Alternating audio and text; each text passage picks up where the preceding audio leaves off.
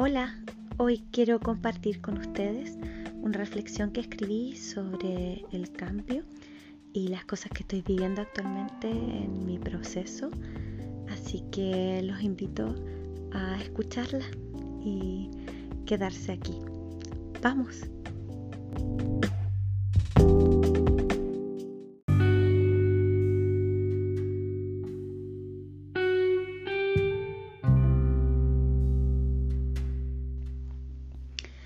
El hacer cambios en uno mismo es un desafío que eliges voluntariamente. Una forma de habitarme más amorosa y con sentido, un querer acercarme al bien ser. Quiero vivir una vida más natural, elegir mejor mis alimentos, descansar, desarrollar hábitos de pensamiento positivos, gestionar mis emociones, cuidarme dedicar tiempo a las cosas que me gusta hacer, resignificar el trabajo, conectar con la abundancia, tantas cosas.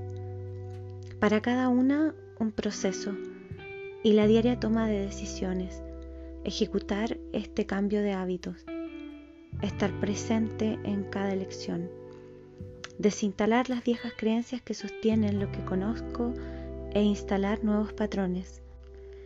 Y por supuesto hacerlo asumiendo que parte del proceso es sentir la resistencia permanente de mi ego, mi sistema mental corporal que tiende a mantener un equilibrio conocido, sin importar cuál sea.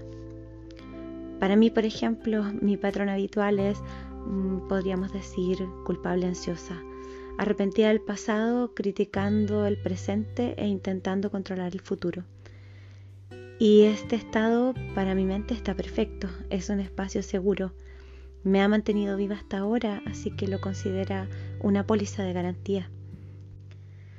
Llevo un par de años en este camino de tomar conciencia y reconectar el cableado interior y muchos cambios se han producido en mi vida desde ese momento, sobre todo después de incorporar la bioneuromoción como herramienta de desbloqueo.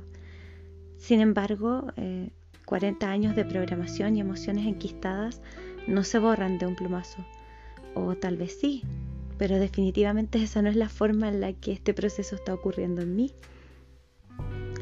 Digamos que hay un camino del medio que es como aprender a caminar en la cuerda floja. Dejar de preocuparme por el futuro y al mismo tiempo hacer cosas que me beneficiarán en ese mismo futuro, por amor a mí misma y con confianza en la vida, sin la preocupación hacer elecciones alimenticias conscientes y al mismo tiempo permitirme salir de estas normas para socializar y convivir en una sociedad donde mucho de lo que se come es industrial y hacerlo por amor a mí misma, sin culpa o temor de enfermar. O descansar lo suficiente y al mismo tiempo mantener activo mi cuerpo, sin criticar o juzgar mi apariencia física, hacerlo por el placer de moverme y estar saludable y aunque llevo un tiempo siendo perseverante con estos nuevos aprendizajes, me siento en una etapa intermedia del proceso, donde no todos los días son iguales. Hay días en que tengo sensación profunda de flow y me siento motivada y satisfecha con todo lo que hago. Me siento plena, energética. Y hay otros días que no, que el desafío es otro. Básicamente aceptar, aceptar que estoy así como me siento y punto. A veces me siento cansada y no quiero estar cansada, siento culpa de no estar haciendo cosas, pero no quiero sentirla porque no me sirve de nada y entonces me enrosco conmigo misma y termino más cansada. Ego 10, Loreto 0. Intento bajarle el volumen a la mente con meditación, pero me distraigo con cualquier cosa y me frustro, mis sensaciones corporales me agobian y mi deseo de que todo el malestar que siento termine, termina bloqueándome y no se va. Ego 100, Loreto 0. Paro, empiezo a hacer posturas de liberación o de yoga, estiramientos, busco alivio en el cuerpo, entonces pasa alguna cosa en la casa o en el patio, me vuelvo a conectar con el malestar, termino gritándole al perro en el patio o teniendo algún accidente. Hace dos días me pegué con un palo en la cabeza dos veces, el mismo palo, dos veces. Ego mil, Loreto cero. Y entonces me rindo. Me rindo que sea como es y punto. Ya no quiero hacer nada más. Y bueno, siempre he escuchado de los maestros también decir, si no sabes qué hacer, pues no hagas nada. Me preparo algo para comer, me voy a acostar temprano. Tal vez mañana sea mejor o no, no lo sé. Que se apague este monitor del futuro, por favor. A veces queremos con la mejor de las intenciones transmitir que todo estará mejor cuando te hagas consciente. Y sí, realmente es mejor, te lo juro que sí. Hay muchas cosas que son mejor. Mi salud es realmente mejor. Me cuido a mí misma mucho más. Cuido mi casa mucho más. Tengo relaciones más cariñosas, más estables.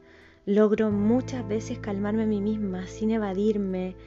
Y la vida me sorprende con momentos agradables e increíbles todo el tiempo. Me apapacho mejor, me siento más fuerte, más segura, más independiente y confiada.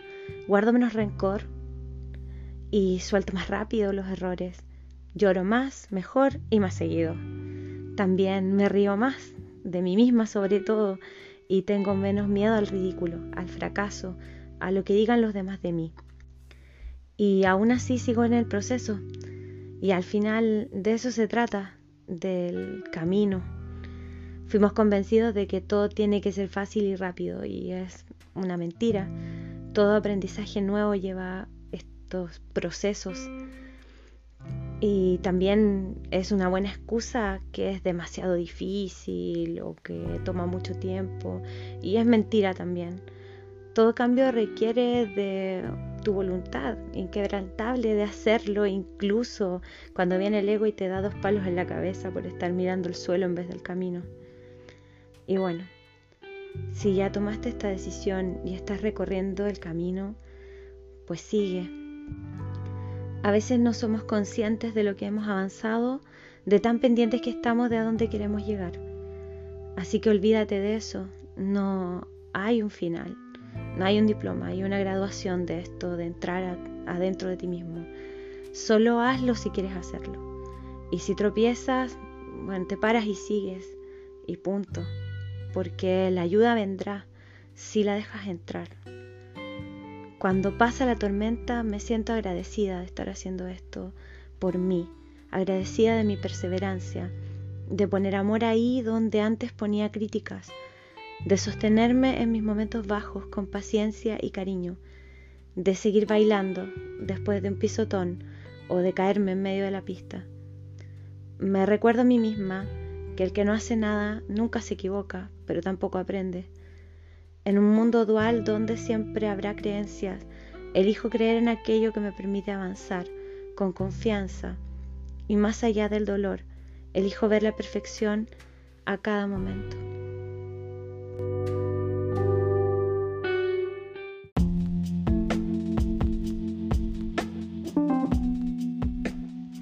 Gracias, gracias, gracias a todos los que apoyan este proyecto, que me escuchan y que me comparten.